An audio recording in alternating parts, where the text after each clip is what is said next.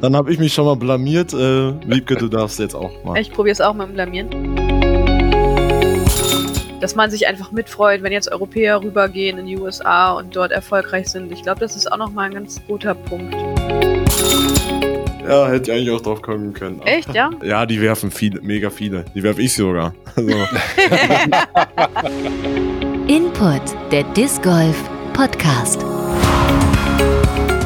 Herzlich willkommen bei Input, dem wahrscheinlich spektakulärsten deutschen Disc Golf Interview Podcast auf der ganzen großen Welt. Herzlich willkommen an euch Lieben in Deutschland, in Österreich, der Schweiz, Neuseeland und sonst wo. Und herzlich willkommen Wiebke Jahn, amtierende deutsche Meisterin. Hallo. Hallo. Moin. Und herzlich willkommen Timo Hartmann, amtierender deutscher Meister. schönen guten Tag. Schönen guten Tag. Es freut mich sehr, dass ihr beide heute dabei seid, wenn es um die Präsentation einiger Ergebnisse des Input Disc Golf Report 2023 geht. Das machen wir gleich zusammen. Aber erstmal, ähm, wie geht's euch? Ladies first, ha? Ja, mir geht's äh, sehr gut. Sehr gut, sehr gut. Äh, Timo, bei dir? Ja, bestens. Ich habe Urlaub. Ich bin gerade in Kernhusen. Äh, habe schon drei Turniere gespielt. Bin topfit. Äh, gerade so ein bisschen im Stress wegen Abschlussprüfungen und so weiter. Aber ich kann mich nicht beschweren. Also alles okay. Okay, du hast schon drei Turniere gespielt. Das, wie bist du in die Saison gestartet? Ajo, also ich habe gestartet mit Neuss. Ähm, leider sehr, sehr schlechte Wetterbedingungen. Viel Wind, viel Regen. Ich Ähm, hab's aber gehört ja, es war wirklich. und Bilder gesehen. Ja, es war wirklich katastrophal. Also, aber im Großen und Ganzen hat es trotzdem Spaß gemacht. Ich konnte das erste Turnier dann auch direkt gewinnen. Das war wohl ganz. gewinnen. Ja, genau. Ich Sag glaub, es ruhig. Ja, ich wollte jetzt nicht das so groß an die große Glocke hängen, aber okay. Ich glaube, es waren irgendwie 21 Würfe. Ähm, Aber es war schon, ja, gut fürs Gefühl einfach, gell? So in die erste also, oder in die Saison zu starten, das war schon mal ganz gut. Und äh, Wiebke, du, wie war dein Start in die Saison? Mein Start war sehr gut in die Saison, aber ich habe noch kein Turnier gespielt und ich werde auch dieses Jahr kein Turnier, also bis, naja, wahrscheinlich Ende des Jahres kein Turnier mehr spielen. Denn ich Hm. oder wir bekommen nochmal Nachwuchs. Ich bin schwanger. Ey! das ist ja der Wahnsinn. Äh, Keke bekommt ein Geschwisterchen. Genau, ja. Das ist ja, das ist ja cool. Dann ist ja quasi alles, worüber wir vor ein paar Monaten erst sprachen.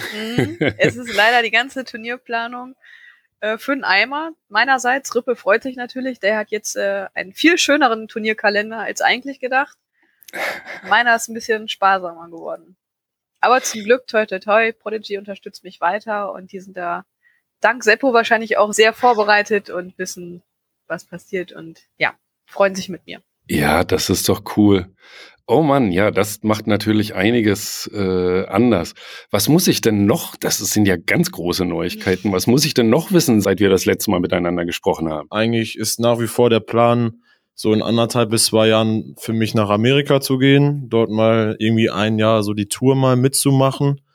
Ähm, aber jetzt ist erstmal so das Hauptziel, erstmal diese Ausbildung, die ich jetzt gerade hoffentlich bald äh, beenden werde, die Prüfungen bestehen. Dann wollte ich ganz gerne, wenn das alles so klappt, wie ich mir das vorstelle, nach Kelnusen gehen und so circa ein bis anderthalb Jahre mich hier vorbereiten, den Winter über. Dann ist, steht natürlich erstmal Mitte August die Europameisterschaft in Tallinn an. Da würde ich wohl ganz gerne auch vernünftig abschneiden, um einfach mal so gucken. Es ist jetzt das erste Jahr, wo ich Open auch international spiele. Einfach mal gucken, wie ich da so stehe. Also ich gehe da definitiv nicht hin und sage, yo, ich will Top 5 werden oder sonst was. Ich möchte einfach nur gut für mich spielen und dann einfach mal gucken, wo dann die Reise hingeht, sage ich jetzt mal so. Und dann natürlich deutsche Meisterschaft, Titel verteidigen, ist wieder das Ziel. Hört sich so langsam ein bisschen blöd an, aber ähm, ich möchte natürlich immer weitermachen, klar. Ja, genau. Und dann hoffentlich ähm, keine Verletzungen oder so weiter bekommen und dann mal sehen. Du hast eben nochmal gesagt, dass du dir vorstellen kannst, mal in die USA zu gehen. Das äh, hatte ja auch äh, Jerome Braun letztes Jahr ein paar Monate gemacht. Wenn ihr das gehört habt, als er hier zu Gast war, klang ganz spannend. Habt ihr denn am Osterwochenende ein bisschen die Pro Tour in den USA mitverfolgt? Ja, ja. Und Spaß gemacht, was Simon so verbrochen hat wieder? Ja, Simon macht, also der ist hoch motiviert und hat neuen Elan, das merkt man auf jeden Fall und es macht schon Spaß. Also immer noch einer der, einer der Spieler, der wirklich ähm, Freude hat, ne? Merkt man immer wieder auf jeden Fall. Timo, was ist deine Einschätzung? Hättest du gedacht, dass das mit neuem Ausrüster, neuen Scheiben so schnell geht? Ja, das wollte ich gerade sagen. Also ich freue mich einfach vor allem für ihn, weil ich glaube, dass sich viele so gewundert haben, dass er zu MVP gegangen ist. Vielleicht auch mehrere gesagt haben, ja, das war eine Fehlentscheidung oder sonst was. Äh, ich weiß jetzt nicht ganz genau, wie sein Vertrag da aussah oder sonst was. Das ist ja eigentlich auch egal, spielt eigentlich nicht so die Rolle. Ich freue mich einfach nur, dass er so den ganzen Leuten zeigen konnte, ey, egal ob das Mania, egal auf MVP oder was auch immer, ich kann es trotzdem noch. Und was er da einfach auch in der letzten Runde gemacht hat, das war einfach phänomenal. Das war einfach wirklich Disc Golf auf sehr, sehr großem Niveau. Und auch diesen, glaube, am Bahn 2 war es, diesen 25, 30 Meter Putt fast aus dem Stand, der Dead Straight einfach drin war. Das war einfach cool. Und dann musst du auch erstmal auf diesem Kurs zu diesen Bedingungen und so weiter erstmal Bahn 11 bis, Bahn 18 Birdie spielen. Das ist halt schon wirklich sehr, sehr gutes Disc Golf so. Also es freut mich mega für ihn. Er hat ein großes Ausrufezeichen erstmal gesetzt, eingezeigt, yo, ich, ich bin, bin noch da und vergesst mich nicht. Und ja, ich freue mich, was so in den nächsten Monaten, Wochen so bei ihm noch geht. Ja, ich ja. freue mich mega für Simon, dass er diesen neuen Vertrag hat, weil es, glaube ich, auch irgendwie ja doch immer mit viel Motivation zusammenhängt. Ne? Und das hat er ja auch selber gesagt im im Podcast, dass es ähm, einfach Spaß macht, neue Scheiben auszuprobieren und einfach alles neu kennenzulernen, aber auch eben diesen ja mentalen Druck, sich auch wieder für seinen Sponsor, also für seinen neuen Sponsor beweisen zu können, so ne? Also ich glaube, dass da eine komplett neue Motivation bei ihm jetzt auch angekommen ist und ich finde es mega für ihn. Ich auch. Also Thema, Thema Simon, äh, über den werden wir nachher auch noch sprechen und da wird er auch noch mal kurz selber zu Wort kommen, aus Gründen, aber das später kommen wir jetzt mal zur Sache. Kommen wir zum Input Disc Golf Report 2023. Auch in diesem Jahr gab es eine große Umfrage um herauszufinden, wie die deutschsprachige Disc Golf Community so tickt. Es ging um eure Lieblingsspieler und Spielerinnen, eure Lieblingsscheiben, den Online-Kauf von Scheiben, Umweltschutz im Zusammenhang mit Disc Golf. Also dies und das äh, Befragungszeitraum war der Januar 2023 und unter input-discgolf.de, Input, ne, wie immer mit zwei T, ähm, findet ihr schon eine Auswertung, wer alles so mitgemacht hat, also zum Beispiel Alters- und Geschlechterverteilung und natürlich auch alle Ergebnisse, über die wir drei jetzt äh, sprechen heute findet ihr auch Grafiken auf der Input-Website, äh, zum einen beim Podcast und dann auch mit eigenen Blogbeiträgen, in denen die Ergebnisse zum Disc Golf Report aufbereitet sind. Also geht einfach auf input-discgolf.de. So, zuerst mal riesen, riesen Dank allen, die überhaupt mitgemacht haben. Es gab 438 echte Menschen aus Fleisch und Blut, die mitgemacht haben. Das finde ich wirklich übersteigt nochmal jede Erwartung, die ich irgendwo in meinen kühnsten Träumen hatte. Und äh, eure Beteiligung macht es ja auch erst möglich, so unglaublich aussagekräftige und wie ich einmal mehr feststellen musste, äh, zuverlässige Zahlen auch zu bekommen. Also 438 ist echt der Wahnsinn. Und für die, die wollten, gab es auch diesmal was zu gewinnen. Es gab Gewinne im Wert von insgesamt 400 Euro, weil ein paar ganz liebe Shops jeweils 50 Euro Gutscheine mit in den Topf geschmissen haben. Dank geht also raus. Ich zähle sie mal auf, weil ich freue mich da wirklich sehr drüber. Dank geht also raus an den discgolfstore.de aus Berlin, Crosslab Disc Golf Shop, frisbeeshop.com von Eurodisc, discgolfforyou.com, den Birdie Shop, also birdie-shop.com, Sporttime unter sporttime.de, schiebelade.ch, Throw Natur Disc Golf und Disc Golf Center von Drive Disc Golf. Vielen, vielen Dank. Die Gewinnerinnen sollten schon eine Mail bekommen haben. Mehr dazu aber auch noch am Ende der Show. So, nun geht's aber wirklich los. Ich hoffe, ihr beide seid bereit. Auf jeden Fall. Besonders fies, ich habe euch nicht immer die vollständigen Auswertungen zur Verfügung gestellt. Da sind die Hörerinnen, wenn sie denn wollen, bereits schlauer als ihr sondern euch beide lasse ich ganz oft raten und überlegen, wie die Leute da draußen wohl gewotet haben. Kommen wir nun zum Thema Scheiben und Scheibenkauf. Ich habe mal ausgerechnet, also alleine die 438 Umfrageteilnehmenden müssten zusammengenommen gut und gerne 10.000 Scheiben im letzten Jahr gekauft haben. Ich habe ja auch gefragt, wie viele Scheiben habt ihr euch gekauft, so Pi mal Daumen. Und das konnte man so gut ausrechnen, wo ich mir denke, wow, okay, hey, hier hören Leute zu, die haben einfach mal äh, 10.000 Scheiben im letzten Jahr gekauft. Wiebke, wie viel waren es bei dir? Also ich habe da ja den, den Sponsor quasi, also die Scheiben ja wechseln müssen. Also bei mir waren es auch irgendwie so um die 100. Okay, aber die hast du dann bekommen. Ach oder so, du meinst, ah, okay, du meinst noch, ja, okay. Also, ja, ich habe auch zusätzlich Scheiben gekauft, tatsächlich. Was sind das dann für Scheiben? Also, Prodigy-Scheiben. die dich, die, ja, die dich äh, darüber hinaus interessieren, die, Nein, verschiedene. Also zum Teil lag es noch daran, dass nicht immer alles äh, lieferbar war und okay. ich dann bei anderen Shops doch gucken musste, wo ich was bekomme. Und ähm, so meinen Lieblingshauptdriver, den habe ich dann natürlich versucht öfter zu bekommen. Hm. Und den habe ich dann einfach anderweitig geholt. Okay. Timo, wie viele Scheiben waren es bei dir? Ähm, also gekauft waren es tatsächlich zwei. Und zwar von äh, Crush Die. Aber ansonsten eigentlich auch, also viel von Andel bekommen und so weiter. Ähm, von daher, ja. Schick, schick, schick, schick. Okay. Eine der Fragen, die ich gestellt habe, war, welche Marken am meisten bei uns verbreitet sind, hier im deutschsprachigen Raum. Und äh, deshalb habe ich einfach die Frage gestellt, welche Marken die Leute in den Taschen haben.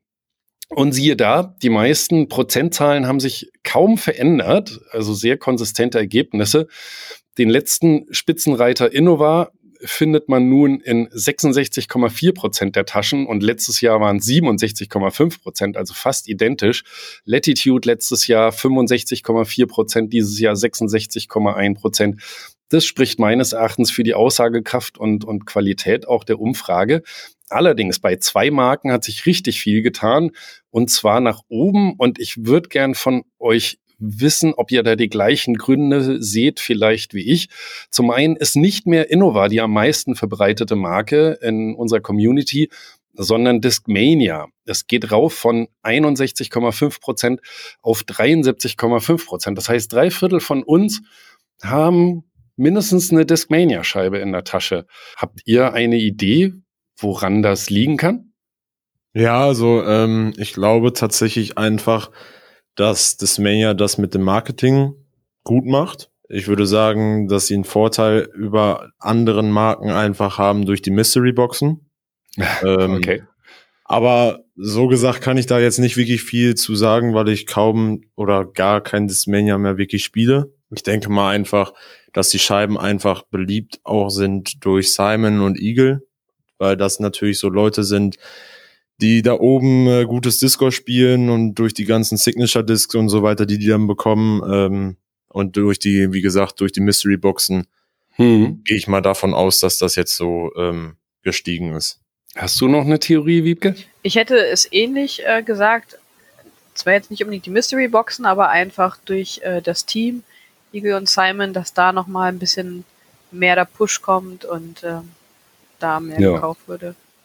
Okay, ihr habt also denselben Verdacht äh, wie ich. ich. Ich glaube schon, klar ist Simon beliebt, aber letztes Jahr war einfach Simon beliebt und extrem erfolgreich. Und ich glaube einfach, dass der Erfolg von Simon nochmal auch hierzulande Discmania so in den Fokus gerückt hat, 2022, dass sich einfach viele nochmal aktiver mit Discmania auseinandergesetzt haben. Und ich schreibe das so ein bisschen Simon zu, weiß jetzt nicht, ob es meine persönliche Sympathie für ihn ist, aber ich glaube, das, das spielt schon Faktor. Also mir wäre jetzt nichts darüber hinaus eingefallen, weil das mit den Mystery Boxen und der Vermarktung machen die schon länger und das, das glaube ich war so der Unterschied für Discmania letztes Jahr. Eine andere Marke, deren Anteil hochgegangen ist, ist MVP. Findet sich jetzt nicht mehr nur in äh, so einem Drittel aller Taschen, sondern fast in der Hälfte. Es geht rauf von 35,6 auf 48,1 Prozent. Ja, das ist natürlich beeindruckend, wie es raufgeht für Discmania. Und MVP sonst wirklich viel Kontinuität in den Statistiken. Es gibt so ein paar, ein, zwei, drei kleinere Marken, die einen Sprung gemacht haben. Das ist, sind unter anderem Viking und RPM, aber da weiß ich nicht, ob ihr irgendwelche Erfahrungen gemacht habt. Auch Castaplast ist ein bisschen höher gegangen. Tatsächlich glaube ich, dass vielleicht auch RPM ähm, bekannter geworden ist in Deutschland, weil die auch, glaube ich, äh, mehr gesponserte Spieler haben. Ah, Ich okay. meine, dass zum Beispiel ähm, Mo und ähm, wer welche Frau war denn noch? Carina Weidner. Carina, genau, die sind, glaube ich, jetzt Genau. vom RPM gesponsert und dass das einfach den Bekanntheitsgrad in Deutschland ähm, schon hochpacken könnte. Ja, kann ich mir auch vorstellen. Wir werden gleich bei einer anderen Frage sehen, dass das RPM eine besondere Stellung hat, wenn auch mit kleinem Marktanteil. Ähm, Meine nächste Frage war nämlich, ähm, was ist die beste aller Scheibenmarken? Das habe ich letztes Jahr nicht gefragt. Da geht es ja eher darum, nicht, was sind die am meisten verbreiteten, was sind die, die am meisten benutzten äh, Scheiben, sondern was ist wirklich die beliebteste Marke? Ich habe jetzt in der Grafik für euch die Top 4 äh, nicht ausgefüllt. Was glaubt ihr denn, was sind die beliebtesten Scheibenmarken? Oder die beliebteste? Was sagen die Fans? Also ich glaube tatsächlich, ähm, dass die Top 3, so wie bei der anderen Grafik auch, ähm, Discmania Innova Latitude so sein wird, weil das einfach so die Hauptmarken, äh, Marken, sage ich jetzt mal einfach sind. Ich gehe mal Mhm. davon aus, dass Discmania wieder oben sein wird und ähm, dann vielleicht, dann glaube ich tatsächlich, dass Latitude dann kommt auf Platz zwei. Andere Theorie noch? Äh, meine Theorie ist natürlich, die beste Marke ist eigentlich Prodigy. Das muss ich jetzt aber auch sagen. Nein, ich, also ich habe tatsächlich gar nicht äh, wirklich Discmania bis jetzt geworfen. Ich hat, hatte meine ersten Erfahrungen mit Innova und muss doch sagen, dass äh, im Gegensatz zu Innova einfach bei Prodigy die Scheiben stabiler in der Herst also die gleichen Werte einfach bei gleichen Scheiben haben. Hm. Aber tatsächlich Discmania, Innova, Latitude, das sind ja schon die Marktführer. Ich denke mal auch, dass die da irgendwo dann auch als besten Scheiben mit angesehen werden. Dann könnt ihr jetzt äh, euer Fenster im Browser aktualisieren und werdet jetzt hoffentlich an der Stelle die Grafik mit den Namen sehen. Latitude, ja. Und äh, siehe da, dort liegt nicht Discmania vorne, trotz Simon-Fangemeinde äh, im letzten Jahr, trotz der weitesten Verbreitung, sondern Latitude 64. Das ist dann wohl die Scheibenmarke, die ihre Nutzer auch am meisten überzeugt. Ich habe auch nur für mich so einen Fan-Quotienten gebildet, also die Verbreitung der Scheiben in der Szene in Relation gesetzt zur Beliebtheit der Marke und auch dafür ein Latitude und Discmania aber Platz drei sind gleich auf MVP und eben RPM, über die wir da schon gesprochen haben. Das heißt, RPM-Scheiben werden zwar von echt wenigen Leuten genutzt, dafür sind die dann offensichtlich umso überzeugter, dass das auch die ähm, besten Scheiben sind. Also interessant, wie das so ein bisschen auseinandergeht. So, und nun geht's richtig ans Eingemachte. Wir werden jetzt quasi die beliebtesten Scheiben der Community küren. Die bekommen dann das Prädikat Scheiben des Jahres, jeweils in den Kategorien Putter, Midrange, Fairway Driver und Distance Driver. Ich denke, wir können uns einfach mal von kurz zu lang vorarbeiten.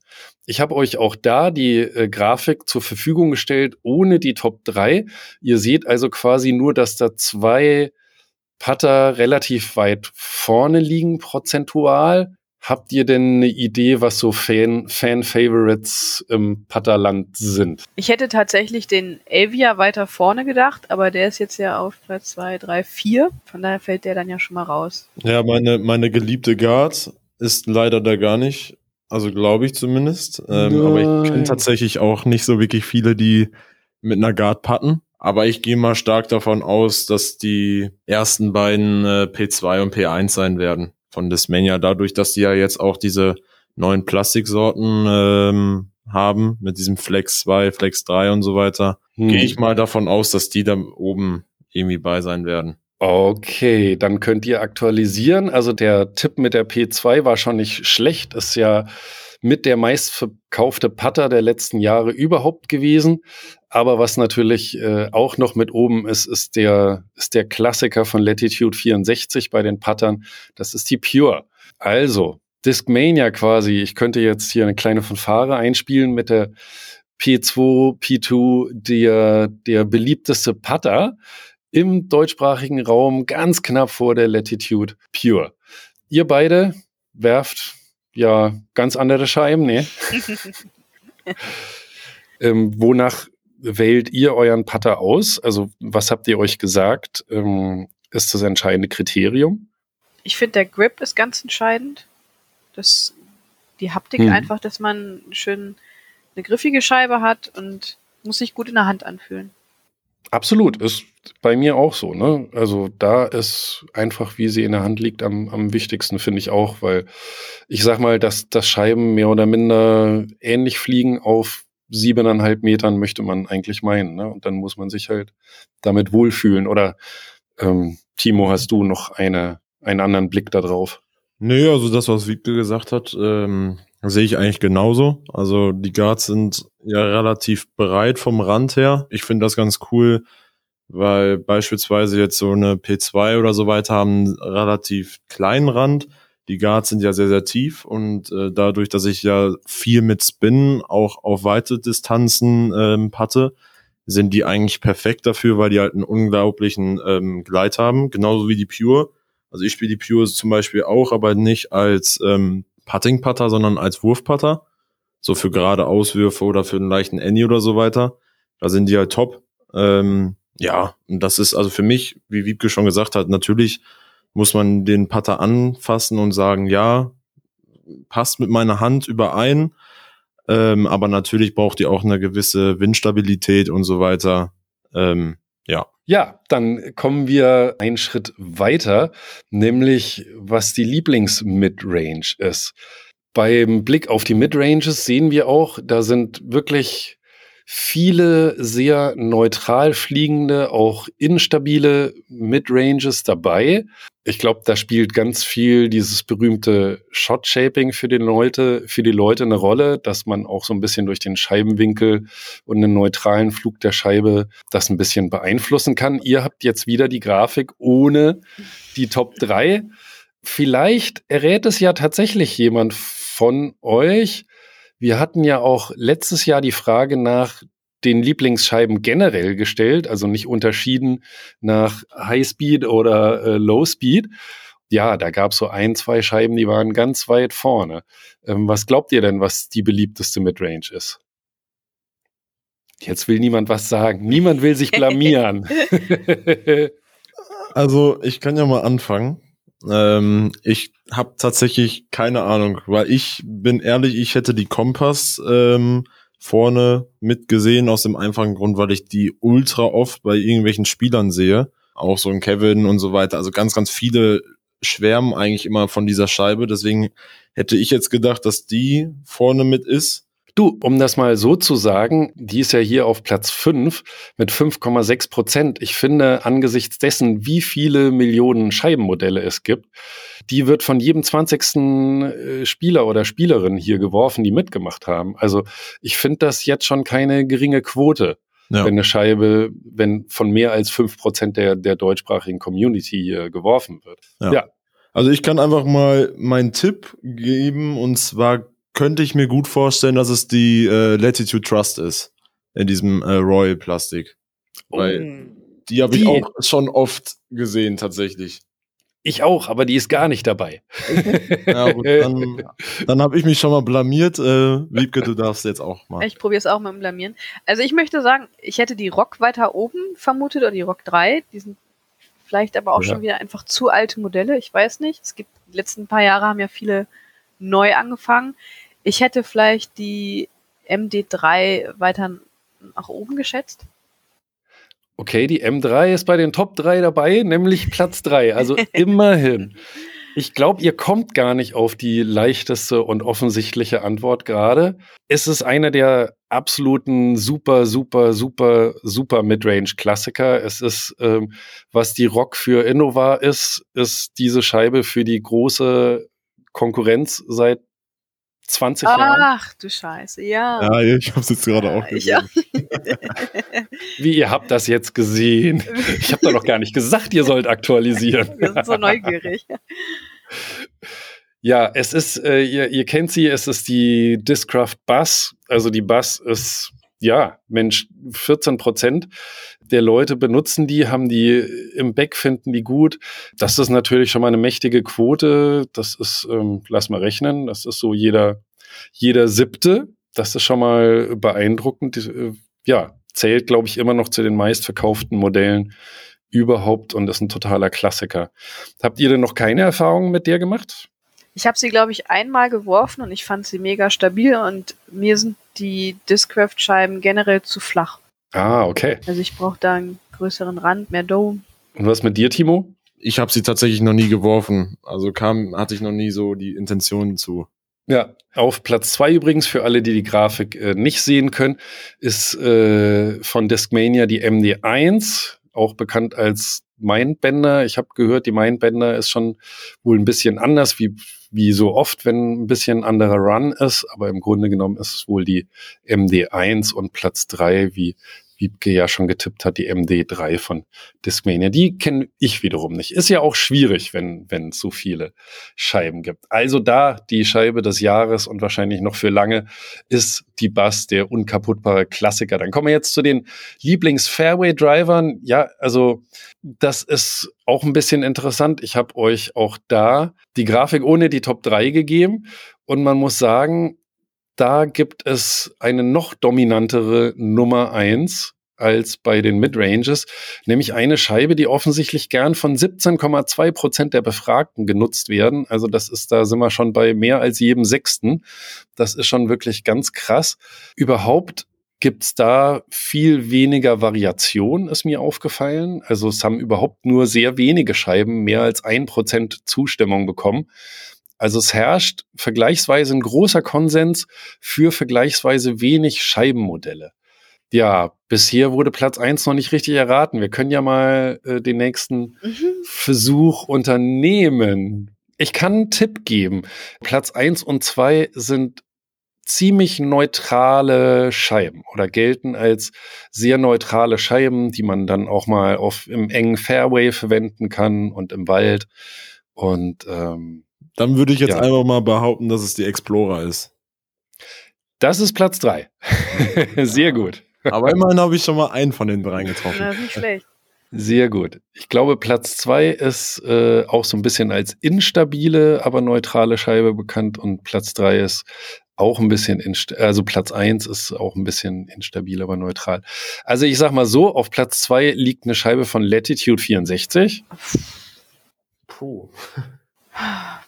Oh, keine Ahnung. Ich da tatsächlich bin ich da auch überhaupt nicht so drin, muss ich sagen. Es ist äh, die River von Latitude 64. Ja, hätte ich, hätte ich eigentlich auch drauf kommen können. Echt, ja? Ja, es war, ja, die werfen viele, mega viele. Die werfe ich sogar. Also, ich habe die, ganze Zeit drüber, ich hab die ganze Zeit drüber nachgedacht, welche Scheiben werfe ich von Latitude. Dachte mir Pioneer, aber das kann nicht funktionieren, weil die ist stabil und auf die River bin ich tatsächlich irgendwie nicht gekommen. Ja.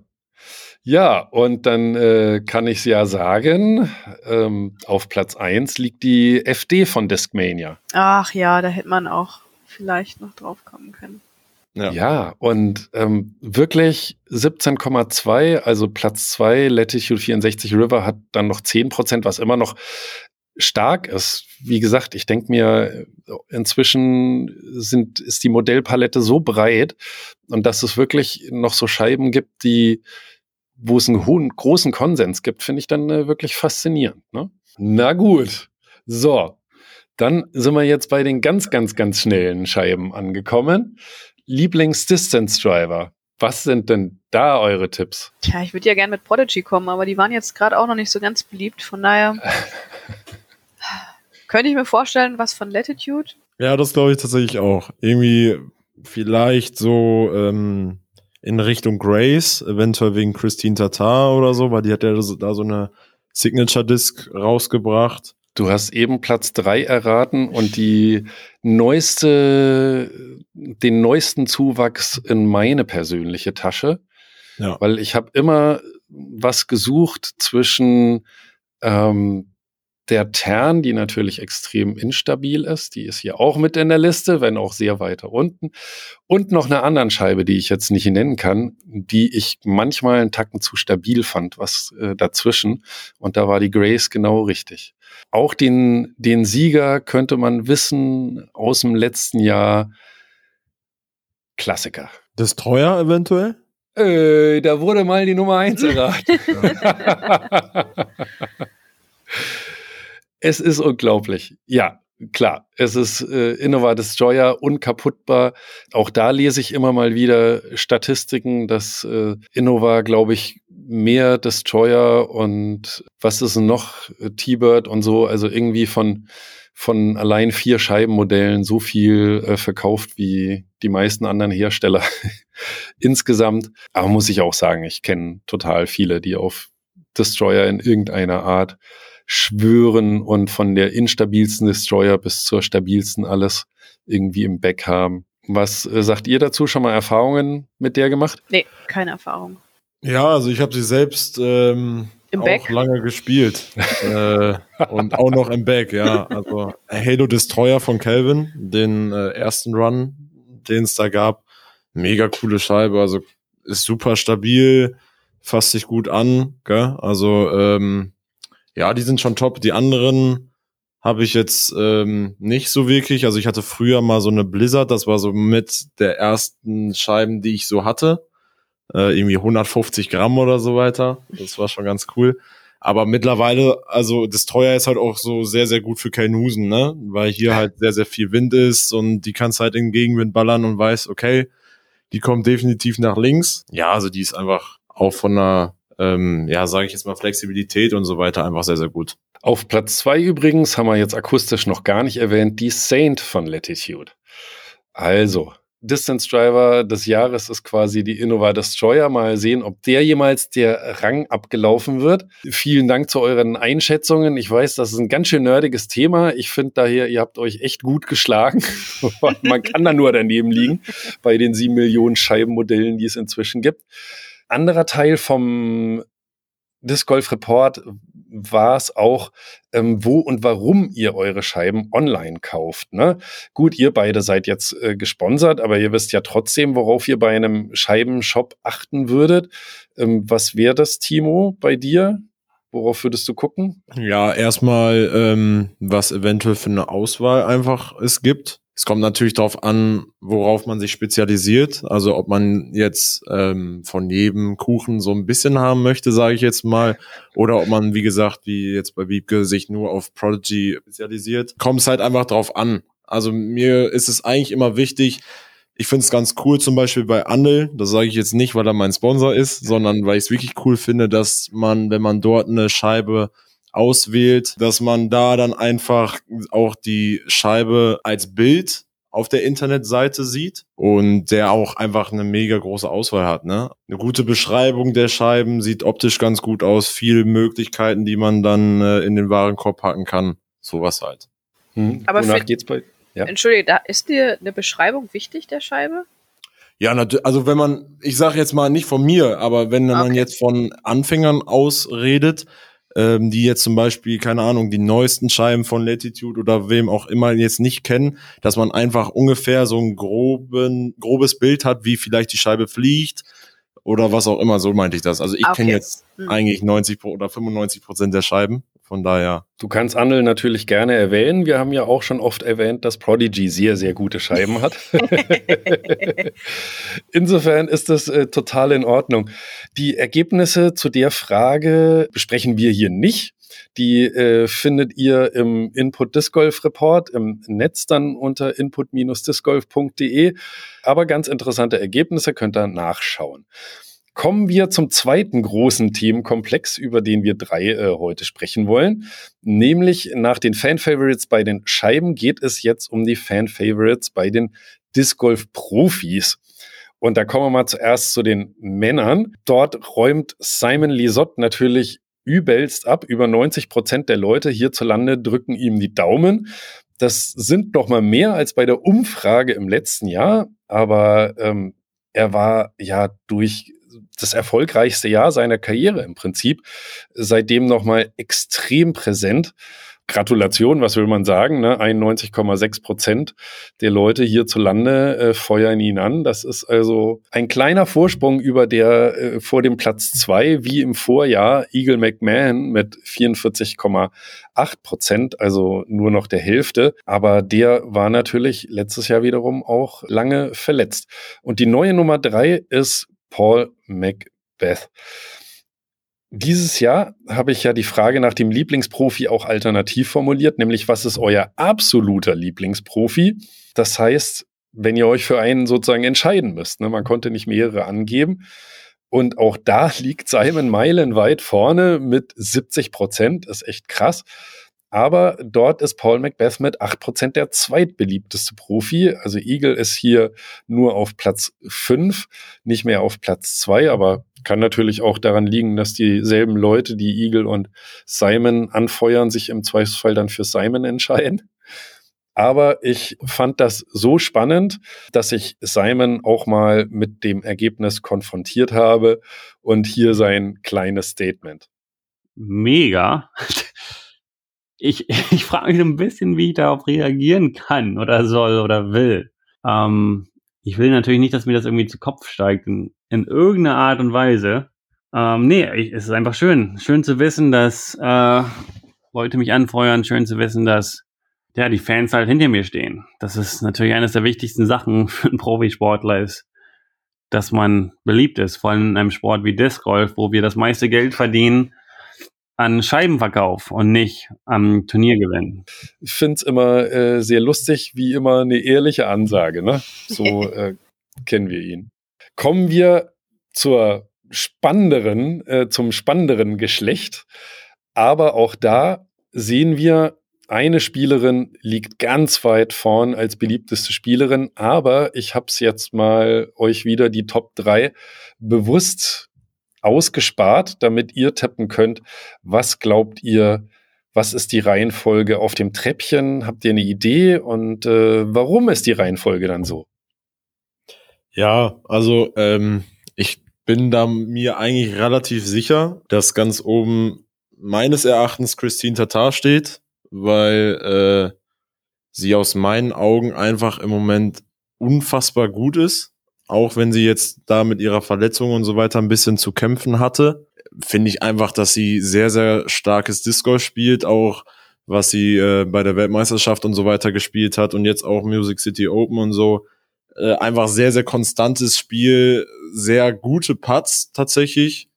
Und ähm, ich glaube auch einfach sehr sympathisch, so was die Außenwelt anbetrifft. Also gehe ich mal stark davon aus, dass die die Eins ist und zwei und drei werden dann, denke ich mal, Paige und Katrina sein. So, das ist jetzt meine Vermutung. Wiebke, wir haben uns ja auch lang über die weiblichen Profis unterhalten. Du konntest ja auch äh, zu allen eine Einschätzung geben, auch zu äh, Christine Tatar. Was sagst du zu Timos Idee? Hast du eine andere? Nee, also ich würde auch das Gleiche sagen. Hinzu würde ich aber noch sagen, dass ähm, Kristen einfach als Europäerin noch, noch ein bisschen näher dran ist als ähm, zum Beispiel ähm, Page. Dass man sich einfach mitfreut, wenn jetzt Europäer rübergehen in die USA und dort erfolgreich sind. Ich glaube, das ist auch nochmal ein ganz guter Punkt, ähm, warum ja, sie so beliebt ist. Ihr habt natürlich beide komplett recht, auch in der zusätzlichen Analyse von Wiebke. Klar, die europäische Vorzeigespielerin und sympathisch ist er auch noch, liegt natürlich meilenweit vorn, beliebtester weiblicher Profi mit 83 Prozent vor Paige Pierce mit 38 Prozent und Katrina Allen. Na, das war ja leicht. Das war ja leicht. Glückwunsch an euch beide.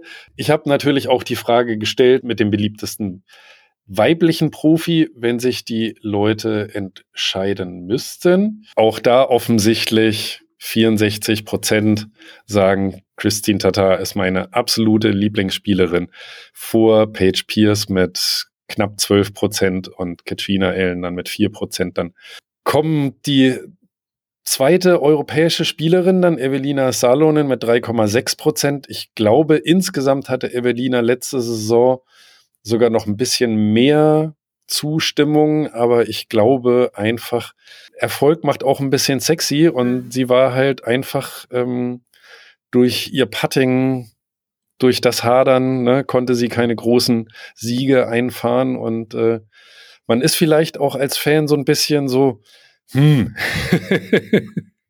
dass man sich denkt so, Mensch, jetzt fang doch mal an zu patten. Ich bin die ganze Zeit für dich und drück dir die Daumen. Mhm. ja, das denke ich. Kann, kann ich mir auch vorstellen. Habt ihr denn darüber hinaus äh, aus der Liste eure persönlichen Favoritinnen, wen ihr da am, am liebsten leiden könnt, wem ihr da die Daumen drückt? Also generell drückt man ja jedem die Daumen. Ich finde natürlich, Simon drückt Du bist man. zu diplomatisch. also ich finde, Simon drückt man immer am meisten die Daumen. Wenn er spielt, dann freut man sich mit und ähm, ähnlich würde ich es bei Christine auch sehen.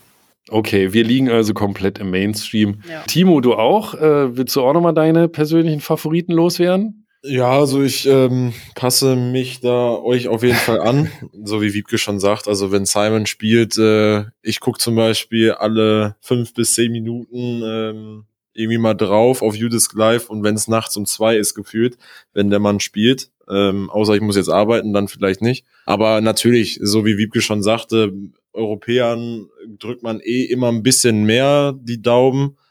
Ähm, klar, ich bin großer Fan von Paul, schon immer gewesen, aber natürlich, also wenn Simon da was macht, ich hatte ja das Vergnügen in Chronopiste mit ihm die zwei äh, Trainingsrunden zu spielen, wo er leider nur eine mitgespielt hat, weil an der anderen hatte er so dermaßen Jetlag, dass er wahrscheinlich gepennt hat. Äh, kann ich aber auch verstehen, aber trotzdem auch viel mit ihm gesprochen dort und ähm, ja, der ist halt auch einfach ein cooler Typ so und ein gewisses Vorbild auch für mich. Und natürlich will ich gerne so in seine Fußstapfen eventuell mal irgendwie reintreten, ähm, weil was der halt da macht, das ist halt einfach geisteskrank, gell? So, ja. Wir kommen zur vorletzten Kategorie an Fragen. Jetzt geht's um die Weltmeistertipps dieses Jahr. Ne? Weltmeisterschaft immer klassischerweise der prestigeträchtigste Titel. Was glaubt ihr denn, wer wird denn als Weltmeisterin getippt? Also ich könnte mir vorstellen, Christine, die ist super in Form. Paige hat im Moment noch nicht so die richtige Form, aber Katrina ist halt auch stark. Würde ich, würde ich so unterschreiben, tatsächlich, ja. Sehe ich genauso. Was glaubt ihr denn, wie viel Prozent der Teilnehmenden haben Christine Tatar als Weltmeisterin getippt? Ah, Ich schätze so sieb, ne, 60, 70, hätte ich schon gesagt. Boah, okay, 60, 70 Prozent. Ich sag okay. 85. 85. Ja.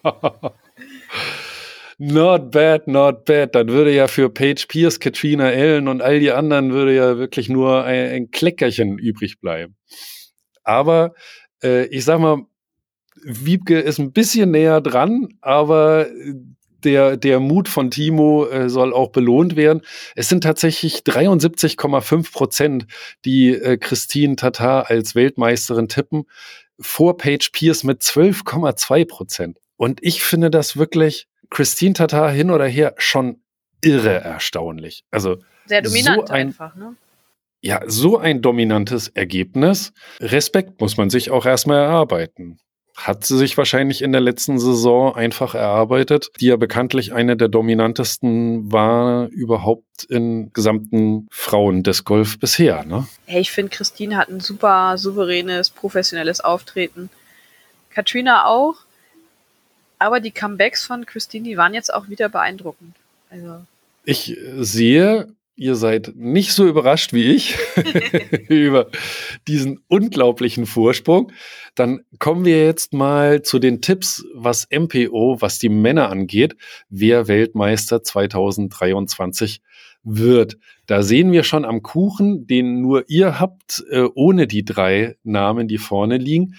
Aber das erste Kuchenstück sind 25 Prozent, das zweite Kuchenstück fast gleich auf mit 23,8 Prozent, das dritte Kuchenstück 14,5 Prozent, das sind die Top drei, die getippt werden. Und auf Platz vier ist dann Eagle McMahon mit 11,5 Prozent, auf Platz fünf Calvin Heimberg mit 8,6 Prozent und auf Platz sechs Gannon Burr mit 8,1 Prozent. Dann reißt es wirklich ab, dann kommen nur noch Tipps, die wirklich sehr wenig Stimmen haben. Ja, wer will anfangen und die Top 3 der Tipps tippen? Ja, also ich kann starten. Ähm, Timo, immer offensiv. Okay. ja, das, Sehr äh, gut. Beim Fußball bin ich auch Stürmer, vielleicht kommt das von da. Ja. Nein, also ich glaube tatsächlich, dass, ähm, dass die beiden mit 25 und 23,8 Prozent äh, Simon und Paul sein werden.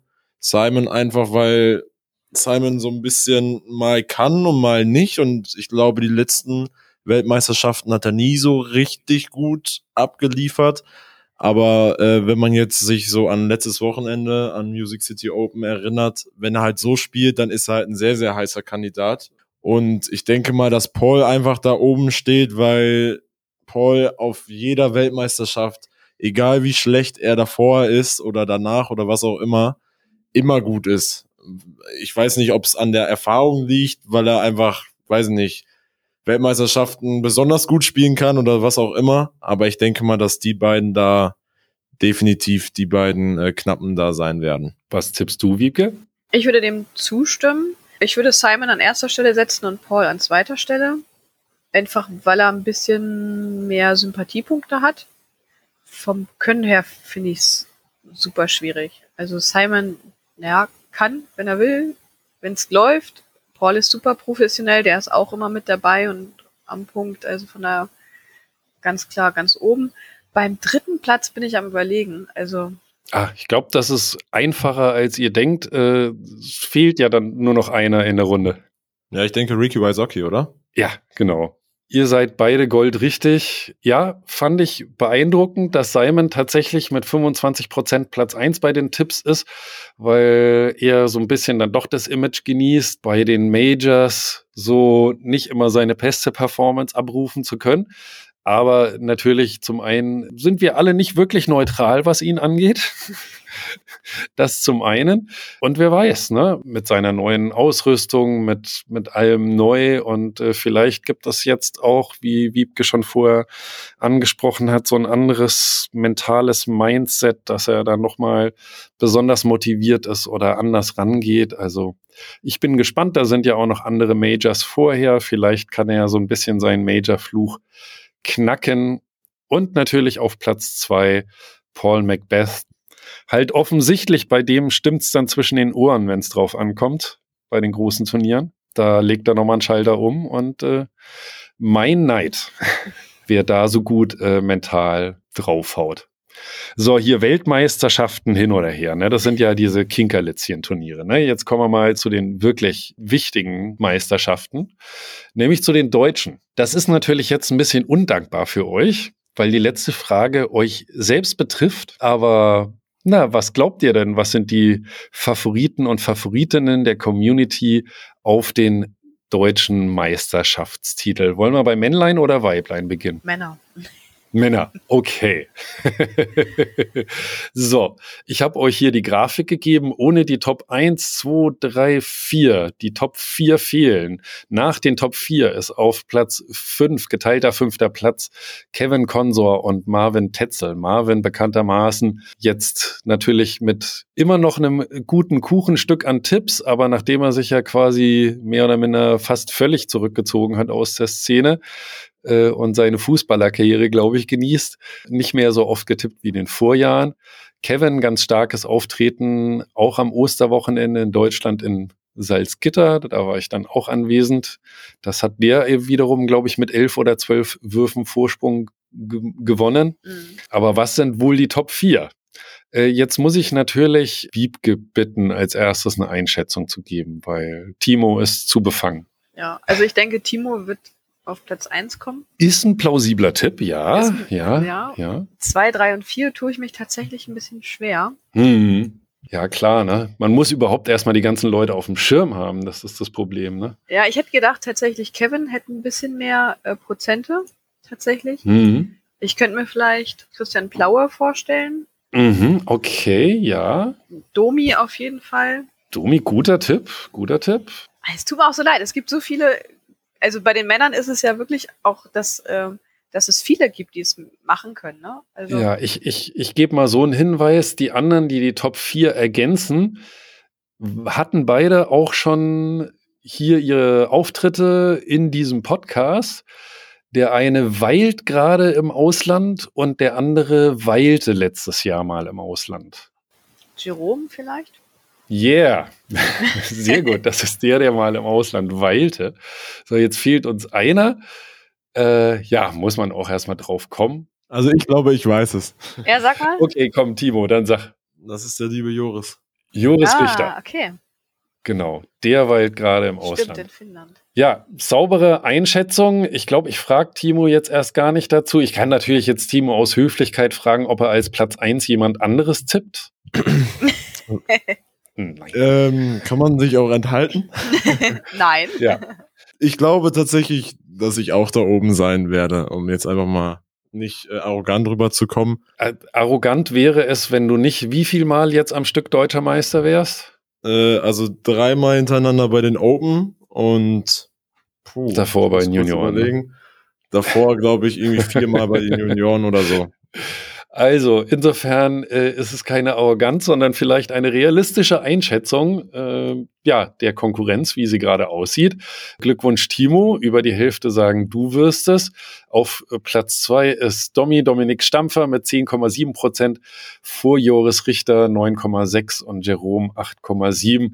Äh, Domi hat ja auch, glaube ich, letztes Jahr dir noch den härtesten Kampf geliefert, Timo, kann das sein? Ja, Der war noch, ja der also saß Domi, dir am längsten im Nacken, ne? ja, Domi war letztes Jahr sehr, sehr stark. Also vor allem in der ersten Runde habe ich auch jetzt schon öfters gesagt, das war einfach mega geil, sich anzugucken, aus dem einfachen Grund, da habe ich mit Kevin auch drüber gesprochen. Der war in so einem On-Fire-Modus. Also der hat einfach gespielt. Das ist an Tee gegangen und man wusste, der hat so eine Überlegenheit und so eine gute Ausstrahlung nach außen rausgebracht, dass man in einer gewissen Hinsicht das gesagt hat, oh geil, aber in einer hin anderen Hinsicht auch mega Angst bekommen hat, weil er nicht ansatzweise drüber nachzudenken war, irgendwie an irgendeiner Bahn da irgendwelche Würfe gut zu machen. Und er hat sogar noch ein paar Putts da mal liegen gelassen, aber eine 13 unter auf dem Kurs war geisteskrank. Also auch so an Bahn 10 äh, den Eagle, den er da geworfen hat und wirklich geparkt hat. Das war einfach so eine Überzeugung und Ausstrahlung, die habe ich bei Domi so oft noch nicht gesehen. Das war einfach ein sehr geiles Battle. Also vorher die zwei Jahre waren es halt mit Marvin, der mir auch sehr am Arsch geklebt hat. Vor allem in Salzgitter in Freiburg auch über drei Runden lang und dann so nach Bahn, puh, was war das, neun, zehn, wurde es dann nach ein paar Fehler von ihm ein bisschen entspannter für mich, sage ich jetzt mal so. Aber ja, okay, entspannt eigentlich nie. Also ich war eigentlich immer angespannt bei jedem Putt, bei jedem Drive war es komplette Konzentration und ja, schon ähm, teilweise sehr, sehr schwierig. Okay. Ja, dann kommen wir zu den Damen. Und da kann ich schon sagen, auch da seht ihr die Top 3 nicht. Aber die Top 3 sind hier auch wirklich entscheidend. Der Kuchen sieht nämlich da ganz anders aus. Das sind nämlich drei fast gleich große Stücke, also nicht ganz gleich. Die Favoriten eint 34,8 Prozent der Stimmen auf sich. Platz zwei dann 30,1 Prozent und Platz drei 24,2 Prozent. Aber man kann sagen, da ist es nicht so eindeutig wie bei den Männern. Da gibt's gleich drei Favoritinnen in diesem Jahr. Und jetzt äh, muss ich natürlich Timo als erstes fragen, weil Wiebke natürlich dazu befangen ist. Äh, Timo, kannst du mal Namen in den Raum schmeißen?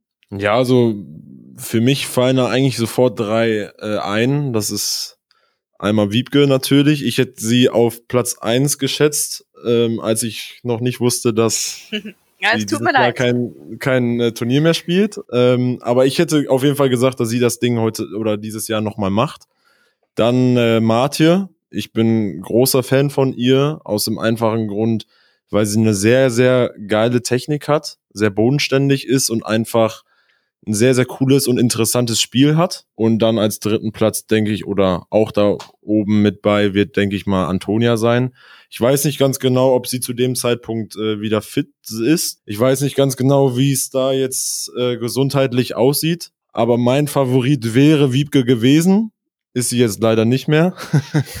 aber ich würde es tatsächlich, ich möchte jetzt keinen beleidigen, aber ich fände es, würde es Martje sehr gönnen. Weil sie einfach sehr, sehr guten Sport macht und sehr, sehr guten Style einfach hat. Und äh, ja, ich glaube einfach eine sehr gute Discgolferin da in den nächsten Jahren kommt. Wiebke, ich will nicht vorgreifen, weil nicht jeder unser Gespräch aus dem Januar vielleicht gehört hat. Vielleicht kannst du noch mal eine kleine Einschätzung der Damenkonkurrenz geben. Ja, ich hätte auch gedacht, dass äh, ich dabei bin. Natürlich Platz eins ganz klar als letzte Siegerin.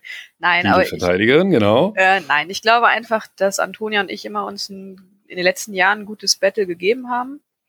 Martje ist jetzt die Newcomerin, die sich letztes Jahr auch sehr stark gezeigt hat auf der WM, auf den Turnieren bei der deutschen Meisterschaft. Die ist da schon sehr, ähm, sehr erfahren geworden, hat viel mitgemacht, hat sich gut geschlagen.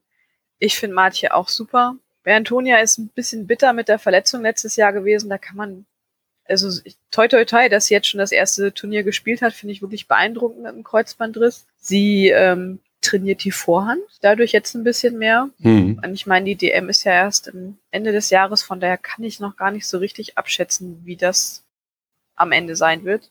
Aber ich schätze schon, dass Antonia und Martje sich da ein großes Battle geben. Oder ich hoffe es. Ihr habt natürlich auch mit eurer Einschätzung total recht. Äh, Wiebke als Titelverteidigerin und natürlich auch mit wirklich starken Auftreten bei vielen Turnieren bist du die, die knapp die Nase vorne hat vor Antonia und vor Martje. Ja, ich habe da ja so wenig Ahnung. Ich weiß ja nicht, wann der Geburtstermin ist. Du hast ja zumindest die Erfahrung mit deiner ersten Schwangerschaft gehabt.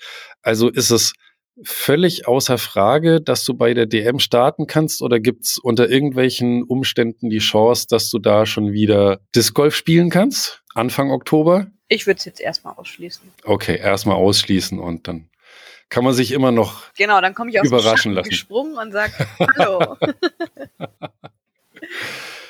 Ja, Mensch, dann wird das ja spannend. Dann wird ja das äh, Teilnehmerfeld neu gemischt. Also ich hoffe natürlich auch, dass Antonia bis dahin wieder bei Kräften ist und das ein Battle werden kann. Hab jetzt auch äh, beobachtet, dass Antonia zumindest schon wieder so dabei ist. Hatte auch mit ihr kurz äh, Kontakt, weiß, dass sie eben jetzt einiges auch mit Vorhand und so macht. Also es ist spannend. Ist natürlich bitter, so eine langwierige Verletzung.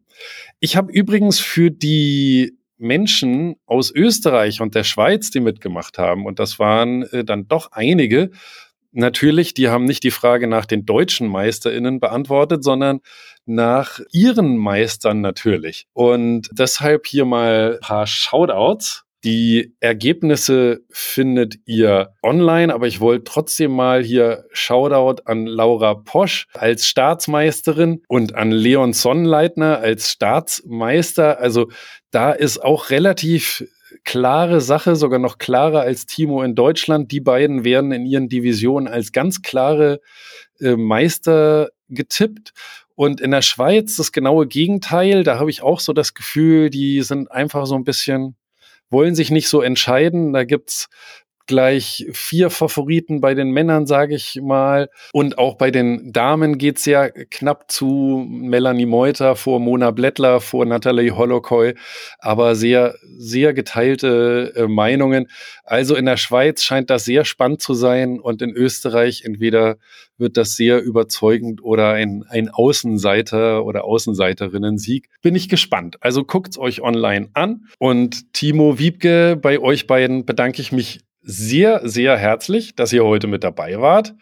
Wiebke, von deinem Jahr haben wir jetzt gehört. Ich drücke natürlich die Daumen, dass das alles gut läuft und dass das ein, ein gesundes und äh, tolles Jahr wird. Also spannend wird's mit Sicherheit, kann man sagen. Vielen Äh, Dank. Timo, von dir erwarte ich dann natürlich äh, bald weitere Siege. Was wirst du so als nächstes spielen? Oh ja, also dieses Jahr spiele ich viel. Ähm, ich spiele jetzt Beckum in ein oder zwei Wochen. Das C-Turnier. Ähm, und dann viele B-Turniere, also Tremonia und Al nee, ähm, Big Arm sind direkt ja hintereinander. Die sind ja auch relativ groß. Das sieht auf jeden Fall mal sehr interessant. Dann äh, Bad Fredeburg steht auf dem Plan. SummerSlam ähm, Yes. möchte ich sehr, sehr gerne spielen. äh, natürlich Kellenhusen und dann ja viel deutsche Meisterschaften, EM und dann mal gucken, was noch so alles funktioniert. Aber SummerSlam habe ich noch eine kleine Rechnung mit auf. Letztes Jahr konnte ich leider nicht äh, wegen meiner Ausbildung, weil ich da irgendwie, weiß ich nicht, eine Staplerprüfung oder sowas hatte. Ähm, und ich habe tatsächlich dort noch nie gewonnen und das muss jetzt mal geändert werden. Und äh, ja, sonst hat da ja immer der Marvin komplett rasiert und da war nicht ansatzweise irgendwie dran zu denken, da dran zu kommen. Und ja, vielleicht klappt es ja dieses Jahr. Wäre super. Wir würden Ja. uns freuen. Also ich werde da sein, das kann ich schon mal sagen. Und äh, Wiebke, bei dir hoffe ich natürlich auch, dass wir dich bei vielen Turnieren sehen, dann halt nicht in einer aktiven Rolle, aber vielleicht, wenn du äh, mit Kind und Kegel hier bei Rippe mit dabei bist, dann ist das ja auch immer sehr unterhaltsam. Da können wir mit dir einen schönen Schnack halten. Auf Genau. jeden Fall. Da freue ich mich auch drauf. Also vielen, vielen Dank. Sehr gerne. Sehr gerne. Und danke für die Einladung. Klar, ich freue mich hier. Ja, ich habe mich wirklich gefreut, auch wenn das der eine Podcast heute ist, bei dem ich sage, so viele Zahlen zu hören ist krass anstrengend und nerdig. Schaut euch lieber auch noch die Auswertungen auf input-discgolf.de an. Input natürlich mit 2T, wie sich das im Disc Golf gehört. Wie ihr wisst, waren ein paar Scheibenshops so lieb und so kann ich hier Geschenke an euch im Wert von 450 Euro verteilen fürs Mitmachen. Gelost habe ich schon und die Beschenkten habe ich auch schon angeschrieben. Ich hatte ja nicht mehr als eure Mailadresse und die meisten haben auch schon geantwortet. Gratulation geht also raus an André aus Bergkamen, Jessi aus Ilsede, Lars aus Bad Staffelstein, Fritzi aus Berlin, Henrik aus Erlangen, Fabian aus Dortmund, Benny aus Reutlingen, und zwei Antworten fehlen mir noch. Zum einen von Oliver aus der Schweiz, wenn ich seine E-Mail-Adresse richtig deute. Und noch ein weiterer Mann aus der Schweiz. Die Schweizer lagen wohl im Lostopf ganz gut. Aber da kann ich beim besten Willen die E-Mail-Adresse nicht deuten. Vielleicht jetzt mal alle Leute aus der Schweiz, die mitgemacht haben, einmal die E-Mails checken. Auf jeden Fall Gratulation an euch alle. Überhaupt nochmal ein Riesendank an alle, die mitgemacht haben und dazu beigetragen haben, hier so coole Ergebnisse zu bekommen. Und danke auch an die Shops, die das so geil unterstützt haben. Das sind äh, discgolfstore.de aus Berlin, Crosslab Disc Golf Shop, frisbeeshop.com von Eurodisc, discgolfforyou.com, der Birdie Shop, also birdie-shop.com, Sporttime unter sporttime.de, der Schiebelorde.ch, Throw Natur Disc Golf, Disc Golf Center von Drive Disc Golf. Euch allen einen riesen Dank. Nun sage ich Tschüss. Vielleicht sehen wir uns auf einem der Turniere bald in Potsdam, Dortmund, Berlin oder Konopiste. Habt eine großartige Zeit und bis bald. Ciao.